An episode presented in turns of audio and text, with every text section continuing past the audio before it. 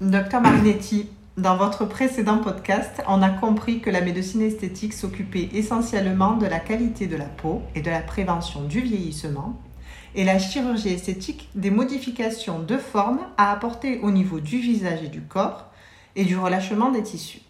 Mais il semble que la médecine esthétique essaye elle aussi, sans opérer, d'empiéter sur le domaine de la chirurgie esthétique. Est-ce exact? Oui, pour des modifications petites et éphémères, on peut avoir recours à la médecine esthétique. Pouvez-vous nous donner des exemples?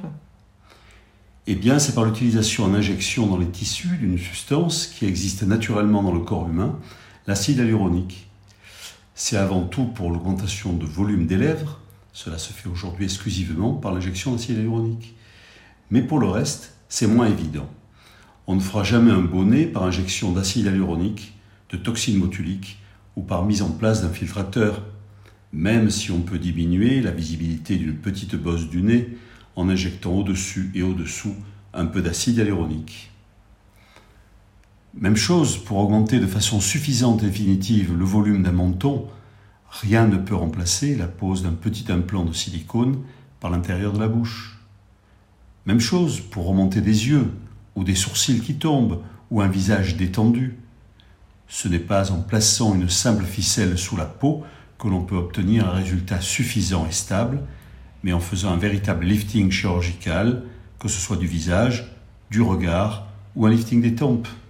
Oui, cela serait bien sûr trop beau. Et pour augmenter les autres parties du visage, comme les pommettes, le creux des joues, les tempes, faut-il choisir la réinjection de sa propre graisse, qui est le lipofilling et qui se fait au bloc opératoire, ou l'acide hyaluronique peut-il suffire? Si les augmentations de volume souhaitées sont importantes, il vaut mieux utiliser sa propre graisse, après micro-lipoaspiration. À l'arrivée, le résultat est meilleur et stable, et ça coûte moins cher que de venir se faire injecter régulièrement de nombreuses ampoules d'acide hyaluronique. Pour terminer, avec l'augmentation de volume par acide hyaluronique, vous nous avez déjà dit qu'il est interdit d'en injecter dans les seins, car cela donne des boules définitives, inquiétantes, et que l'augmentation de volume est très éphémère. Et qu'en est-il pour les fesses? Au niveau des fesses, c'est encore pire, car il faut de grandes quantités, le produit est très cher, la résorption est très rapide, laissant là aussi des boules de fibrose définitives, avec en plus un risque d'infection des tissus.